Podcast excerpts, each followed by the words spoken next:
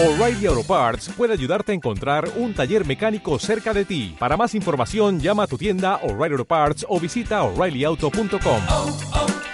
O'Reilly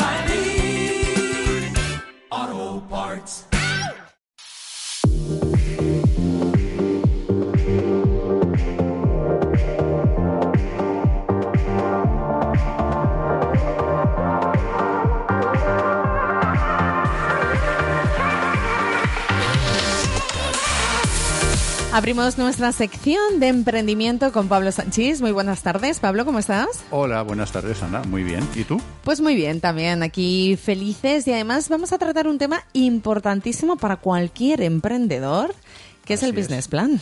Efectivamente, vamos a tratar este tema. Y para introducir, te diría que, bueno, que creo que es lo- la primera herramienta que necesita cualquier persona que tenga un proyecto de emprendimiento o cualquier empresa que quiera abordar un nuevo, un nuevo proyecto. Sí, la verdad es que es sorprendente porque muchas veces con las personas hablas y te dicen, no, voy a montar un negocio, voy a hacer tal, no sé qué, y les preguntas, a ver, ¿me enseñas tu business plan? Lo miramos y entonces te dicen, eh, no, no lo he hecho. Y dices, pero ¿y, y entonces cómo pones...? No, por- tienes que tener por escrito Sí. un poco cuáles van a ser los objetivos, los valores, la misión, lo que tienes Sí, que sí, hacer. Efectivamente, lo has hecho muy bien. De hecho, se trata de poner negro sobre blanco y todas esas ideas que nos pueden parecer fantásticas en nuestro mundo ideal, eh, luego hay que aterrizarlas y llevarlas al terreno de lo práctico. Correcto. Y esta es una herramienta y, y además con, con un enfoque metodológico que nos sirve para precisamente para poner sobre el terreno de la realidad lo que lo que previamente hayamos podido imaginar, ¿no? y, y entonces hay una serie de puntos que tenemos que ir eh, tratando y completando en el, en el business plan. El, el primero te diría que es bueno definir cuál es la idea de negocio, pensando desde una óptica de qué problema eh, vamos a resolver con el producto o el servicio o la combinación de producto-servicio que vamos a vender. Esta es la primera pregunta, ¿no? ¿Qué, Claro. ¿Qué problema voy a resolver? Claro, porque al final, si tú lo que quieres eh, crear o lo que quieres vender o los servicios que quieres ofrecer no solucionan nada para alguien o está ya absolutamente en el mercado y tú no vas a dar un valor añadido, ¿por qué van a comprarte? ¿Por qué van a elegirte? Claro, y esto entronca muy bien con otra idea que se llama la propuesta única de venta, que es combinar la definición de ese servicio, de ese producto, un poco también con la idea de qué me hace diferente del resto de competidores que hay en el mercado. Our unique point, ¿no? Sí, Que exactamente. Entonces, también eh, hay, hay, hay gente que piensa que no tiene competencia. Esto nunca es verdad. O sea, siempre estás compitiendo con alguien. Eh, incluso aunque tu eh, producto o tu servicio sea muy novedoso. Y si no estás compitiendo directamente, lo vas a hacer de manera indirecta. Porque Claro. siempre va a haber algo que sustituya lo que tú estás ofreciendo. Con lo cual, eres, eh, eres vulnerable a, a la competencia siempre. Y además, si tienes una idea muy brillante y un mercado en crecimiento y muy rentable, no te preocupes porque al cabo de poco tiempo te van a surgir competidores Sí. por todas partes. Con lo cual, volver a pensar en la idea de qué me hace diferente, cómo voy a vestir mi marca a través de qué valores, qué, qué mensaje es el que quiero comunicar Total. al consumidor. Y Hay un concepto muy importante también que es el storytelling, lo que voy a contar, qué historia hay detrás de mi marca, de mi producto, de mi servicio. Todo esto es lo que poco a poco nos va posicionando en la mente de del consumidor de una manera diferente a la del resto. Claro. Y además es importante decirle a todos nuestros oyentes que porque seamos los primeros en crear algo, eso no es que nos vaya a dar una ventaja. Y vamos, tenemos el caso de Facebook, ¿no? Que antes que él naciera teníamos High Five y sin embargo en High Five no se acuerda absolutamente nadie. Yo no me acuerdo, si te digo la verdad, Yo es que fui siempre una friki de, la, de, la- de las redes. de las redes. y. Entonces yo tenía High Five, algo que no recuerda prácticamente nadie y, y ha quedado absolutamente en el olvido. Entonces nunca perdamos esa parte de la competencia de que efectivamente puedes tener Sí. una idea muy novedosa, ser el primero a salir en el mercado, pero a continuación va a llegar gente y muchas veces con más fuerza que tú. Sí, y también si, si tienes una idea muy novedosa, eh, hay otro problema, que es comunicar a la gente que existes, ¿no? Porque nadie te va a buscar, ¿no? Sí. A lo mejor cuando te encuentran dicen, ah, pues esto no lo había pensado, pero me interesa, ¿no? Entonces hay un, hay un, hay un doble esfuerzo, ¿no? Claro. El, el de ser diferentes y el de llegar al- a la mente del, a la mente del consumidor. Entonces este es un enfoque que da igual si vamos a abrir un puesto en un mercado para vender verdura o vamos a crear eh, una, una startup de Internet. Da igual. Siempre tenemos que pensar en qué nos convierte en diferentes. Sí. En el caso del puesto en el mercado, pues tendré que ofrecer algo nuevo para que la gente venga a comprarme a mí. Totalmente. O tendré que llevar el, el producto a domicilio o tendré que utilizar una estrategia de comunicación diferente a la que están utilizando el resto de puestos porque son mi competencia. Claro. Y si soy una startup nueva, pues lo mismo, tengo que pensar, además si tengo la ventaja de ser el primero en llegar, tengo que utilizar esa ventaja para eh, crear algunas barreras de entrada desde el punto de vista de la marca, del marketing, para que después sea difícil copiar lo que, lo que yo voy a ofrecer. Claro. Y esta es una parte fundamental de, Sí, sí. de cualquier Ay, se me ha caído el boli. No te de, preocupes. de cual- de Gracias, cual- Pablo. de cualquier proyecto. Sí. Es fundamental. Es que es fundamental y fíjate, yo creo que también una de las grandes problemáticas que se encuentran en el mundo del, del, emprendi- del emprendimiento, aparte de buscar ese valor diferencial, es muchas veces que queremos abarcar como demasiado, ¿no? Y entonces te preguntas a las personas, vale, pero ¿a quién vas a vender? Y entonces es como, a todo el mundo. Y dices, hombre, pero a todo el mundo muchas veces Claro. no, no puedes. Y también tienes que definir un poco esa Me, estrategia. me has leído la mente porque el siguiente punto te diría que es definir cuál es mi público objetivo, cuál es mi mercado. ¿no?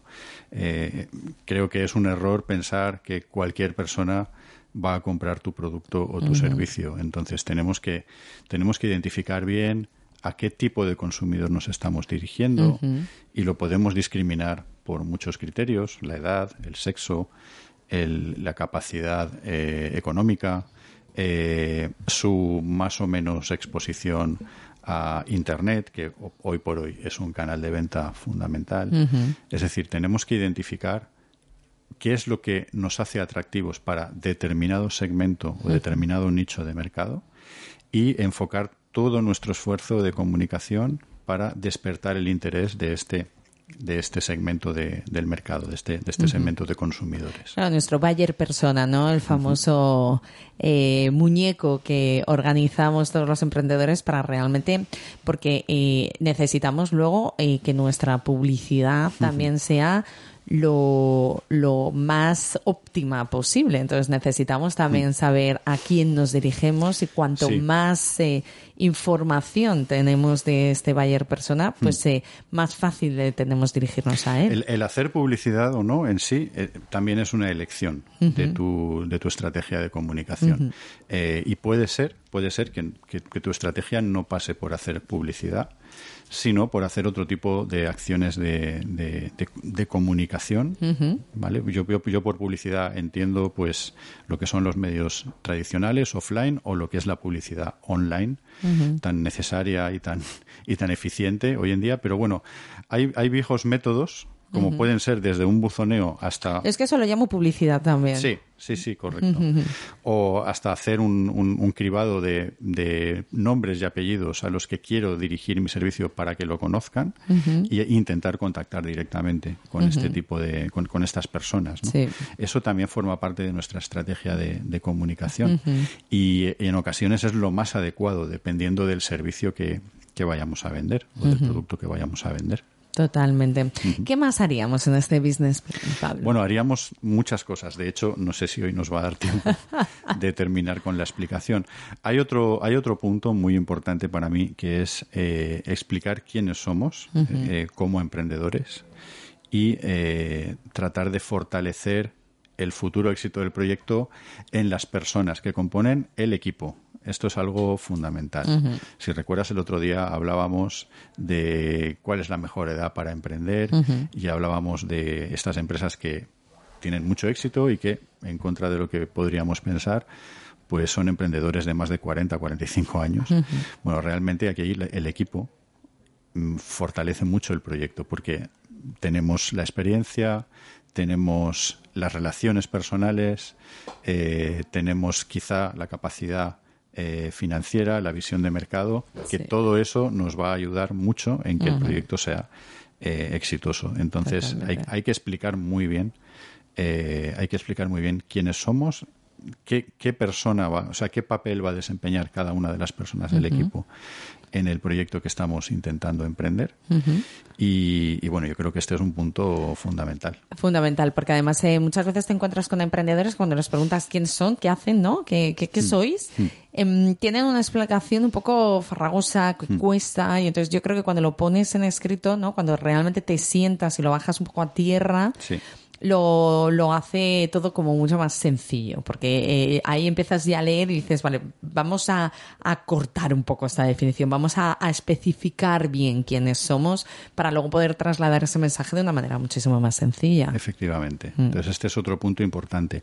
Volviendo al tema del, al tema del, del mercado, ¿no? Eh, es muy importante tratar de hacer una buena previsión de ventas. Eh, y esto no es tan fácil.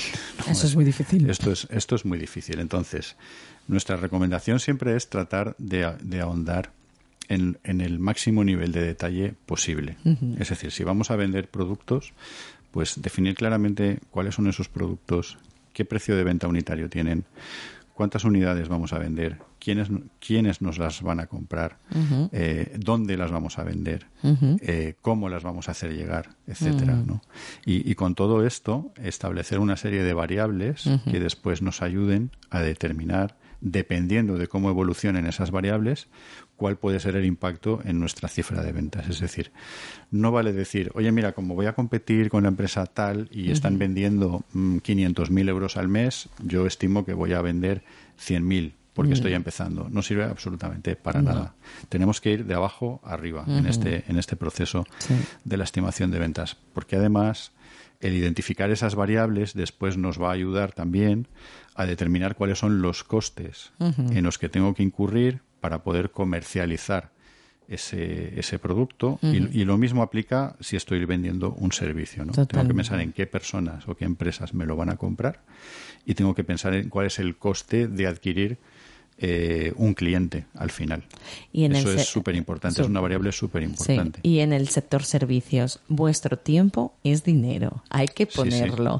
Que tenemos muchas veces que Absolu- dicen, no, si a mí como es negocio no me cuesta nada, no, a ti te cuesta. Tu Claro que tiempo es dinero y al final tú tienes que tener una remuneración. Y entonces ese- esos datos siempre sí, son Sí, sí, no, totalmente. Lo comentábamos también el otro día. Es decir, aunque tú no vayas a cobrar un salario en fase inicial, pues porque quizá ni te lo puedas pagar eh, o no le conviene a la empresa en ese momento hacer ese esfuerzo Sí. y tú estás dispuesto a regalar, entre comillas, ese tiempo, sin embargo sí que hay que cotizarlo cuando Claro. estamos calculando nuestros costes o cuando estamos calculando la rentabilidad del proyecto. Exacto. Eh, Piensa también en el enfoque que hablábamos el otro día, es decir, yo tengo que ser capaz de, de crear un- un- una empresa que en un momento dado me pueda plantear el venderla Claro. y, con, y sacando un beneficio con, ese, con la venta de ese proyecto. Entonces, todos estos salarios, digamos, eh, implícitos, los tengo que de- poner de manera explícita Correcto. cuando estoy haciendo mis cálculos y mis números. ¿no? Porque, Pablo, yo, por ejemplo, en los, en los business plan siempre he hecho como tres casos en la parte financiera, ¿no? El más pesimista, Sí, el sí, sí. que se queda ahí un poco en la normalidad, ¿no? En el equilibrio, y luego, pues, en, en, eh, una opción como un poco más de éxito. Eh, ¿Lo recomiendas? Sí, absolutamente. De hecho, eh, bueno, no sé si hoy nos va a dar tiempo de hablar de la parte más financiera, pero sí, efectivamente, siempre recomendamos eh, hacer un análisis de escenarios mo- moviendo varias variables de tanto a nivel de ingresos como a nivel de gastos como a, a otros niveles que nos impactan en la caja que puede generar el proyecto, que no son propiamente de ingresos ni de gastos, ¿no? Sí. pero haciendo un análisis de diversos escenarios para poder eh, bueno pues también tener un plan de contingencias. Es decir oye si esto va bien tomo este tipo de decisiones. Si esto va mal pues tengo aquí una serie de colchones o, o de refugios que los tenemos que tener preparados Claro. obviamente ¿no? entonces sí es, es un tema muy muy muy recomendable el tema del análisis de escenarios. Mm, Yo creo que además es que la parte financiera es uno de los eh, problemas ¿no? en el mundo del, del emprendimiento que eh, en ocasiones es lo que se deja como muy aparcado. ¿no? Dices, cuento con esto ahí, eh, y no te Sí. haces eh, esos escenarios que, que, fíjate, incluso para, para salir corriendo de la propia empresa los necesitas, ¿no? Que te Sí. marques en esa en ese plan Sí, el decir puntos de no, de no retorno. exacto de si llego aquí ni un duro más, tengo que irme. Sí, sí, efectivamente. A ver, yo, mira, creo que es la parte más farragosa Mm. y probablemente la menos divertida, pero también creo que es la más necesaria, porque al final eh, lo que estamos moviendo son euros que entran, euros que salen o euros que tengo ahí almacenados. ¿no? Totalmente. Y al final lo que todos, todos pretendemos es una rentabilidad económica. Entonces, al final siempre tiene que haber todo, to- to- todas, todas estas ideas que decíamos, ¿no? Pues todo- todos estos planes tienen que estar traducidos a números y tenemos que entender cuáles son las palancas que necesitamos mover para que el proyecto vaya bien en función de lo que nos vaya ocurriendo. Entonces, ahí en esa parte realmente creo que sí que aportamos mucho valor a, a- a un emprendedor o a un equipo de emprendedores que están empezando con, su, con su idea de negocio. ¿no? Totalmente, porque Pablo, ¿recomiendas eh, que estos business plans sean elaborados por profesionales? Sí, absolutamente. Sí, sí. Lo recom- eh, recomiendo que estén elaborados haciendo un equipo entre los emprendedores y un profesional que tenga experiencia eh, en la elaboración de estos documentos. También hay que pensar eh, quién es el, dinas- el destinatario del business plan. Es decir, no es lo mismo si mi destinatario va a ser a veces a veces el destinatario es el mercado, en cuyo caso incluyo una serie de información y otra no. A veces el destinatario es un banco, en cuyo caso le doy un enfoque específico. Claro, A veces te el- dinerito. Sí, a veces el destinatario es un posible inversor que no es un banco y tiene otra óptica diferente, ¿vale? Entonces todo esto tenemos que tenemos que tratarlo en la fase de elaboración Claro. para hacer un producto que sea fácil de leer, atractivo, entendible, eh, que responda a las preguntas básicas que se va a hacer cualquier usuario de ese documento. Claro. Y claro, pues sí, la experiencia eh, desarrollando este tipo de documentos es, es una ayuda. Entonces, acudir a un profesional que, que realmente lo haya hecho y tenga experiencia es muy recomendable, porque nos puede también ayudar a, a evitar eh, cometer errores Claro. eh, de principiante. Claro. Cosa normal, ¿eh? Porque Sí. si estamos empezando en algo, bueno, pues... Totalmente. Pues es- y fíjate, yo creo que también con la ayuda de un profesional, cuando empiezas a, a desarrollar todo el business plan, te das cuenta muchas veces de eh, que te ayuda mucho a pulir los servicios que vas a hacer o el producto que vas a vender, a pulir mucho eh, cuál va a ser el market, ¿no? Que al, al buyer persona, a las personas a las que te vas a... Porque eh, cuando estás empezando, no solamente tienes muchas veces esos desconocimientos financieros, ¿no? Que ayuda mucho un profesional, sino que nos creemos que, claro, que nuestros productos y nuestros servicios son los mejores del mundo y que son para todos. ¿A quién vas a meter? A todo el mundo. Voy a hacer no sé qué. Y entonces el profesional es verdad que eh, no está con la ilusión del que está generando el, el proyecto y entonces tiene una capacidad como más reflexiva para, para decir, a ver, espera. Sí. vamos. Y también nos ocurre muchas veces que, que- que vemos problemas eh, en cuanto a la comercialización de un servicio, Claro. incluso desde el punto de vista legal. eh, que a lo mejor el, el equipo emprendedor no ha visto o no ha Sí. considerado. A lo mejor se pueden solucionar. ¿vale? Sí, sí, sí. O a lo mejor ocurre que vemos riesgos que el emprendedor no ve. Claro. Y, y entonces le podemos ayudar a prevenirlos y le podemos ayudar incluso desde la parte desde la parte de asesoramiento legal Claro. a mitigar esos esos riesgos o adaptar el servicio para que se, Claro. se pueda comercializar ¿no? Claro que es tan, tan importante porque, eh, fíjate, muchas apli- aplicaciones que lo que hacían eran de intermediarios entre servicios y otros, había ahí unos temas legales eh, bastante Sí. complicados que si no tienes un asesoramiento legal importante te puedes meter en te un puedes meter en un buen jardín Sí, sí, en, Un, en un problema Sí, enorme. Al final, date cuenta que cualquier tipo de empresa, sea lo que sea, que vendes un producto, que vendes un servicio, hay un contrato de por medio con la persona que te está comprando. Entonces, es siempre muy importante que haya un buen asesoramiento legal Efectivamente. en todo, en todo este en todo este proceso. ¿Cuánto tardáis más o menos en desarrollar un business plan, Pablo? pues depende del proyecto pero bueno pues podemos estar hablando de entre un mes y tres meses o algo así es como el, el plazo habitual que solemos dar a un cliente pero también depende pues, que- porque pedimos mucha información Claro. o sea aparte que nosotros podamos buscar y filtrar pero pedimos que se implique mucho la persona o las personas, ¿no?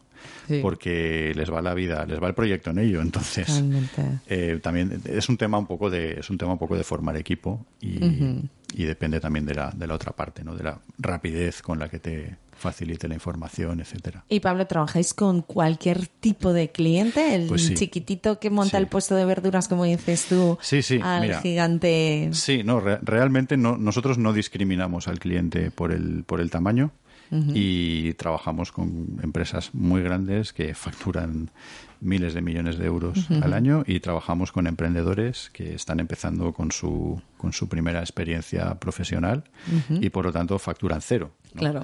Y bueno, al final eh, nosotros también enfocamos todo esto como, bueno, es un tema un poco vocacional y, y- y no- y nos gusta ayudar a, a la gente a que haga, a que Claro. haga proyectos chulos, ¿no? No, y que es una Y maravilla. es una gran satisfacción para nosotros haber empezado con empresas pues hace 15 años que hoy siguen confiando en nosotros y que han crecido muchísimo, ¿no? La verdad que eso pues es un, es un regalo personal y profesional muy importante. Bueno, y un regalo también para toda la sociedad, porque al general el tejido empresarial es el motor de nuestro país. Sin duda, claro, y de todas las personas todas que están trabajando personas. en esos proyectos, ¿no? Exacto. Sí, sí. Pues una maravilla desde aquí a todos nuestros oyentes decirles que si van a emprender, que se pongan en contacto con Pablo Fenomenal. Sánchez. Estaremos de encantados. Year to Date. Y ahí a tope, ya van a tener toda la información. Pablo, te deseo unas felices fiestas. Nos vemos en enero. Muy bien, igualmente Ana y nada, deseando volver. Gracias. Un abrazo. A vosotros.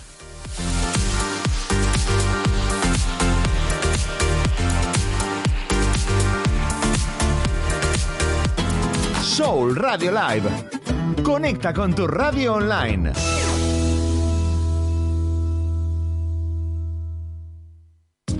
¿Estás preparado para probar frescos y sabrosos bowls californianos mientras te relajas con las vibraciones de la costa oeste?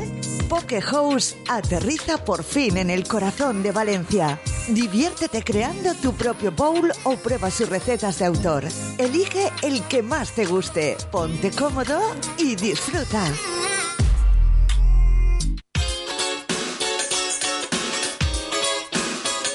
Escúchanos desde cualquier parte del mundo a través de la web soulradiolife.com.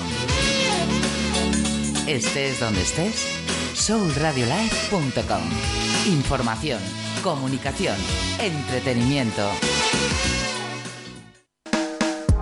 El próximo jueves 9 de diciembre llega una nueva edición de Valencia Shopping Night and Day. Más de 150 comercios del centro de Valencia te abren sus puertas durante todo el día para que elijas el mejor regalo de esta Navidad. Porque más que nunca, comercio, estamos contigo. Jueves 9 de diciembre, Valencia Shopping Night and Day. La forma más divertida para comprar los regalos de estas Navidades. Consulta los comercios participantes y todas las promociones en shoppingnight.es. Soul Radio Live. Radio Live. Siempre con el comercio.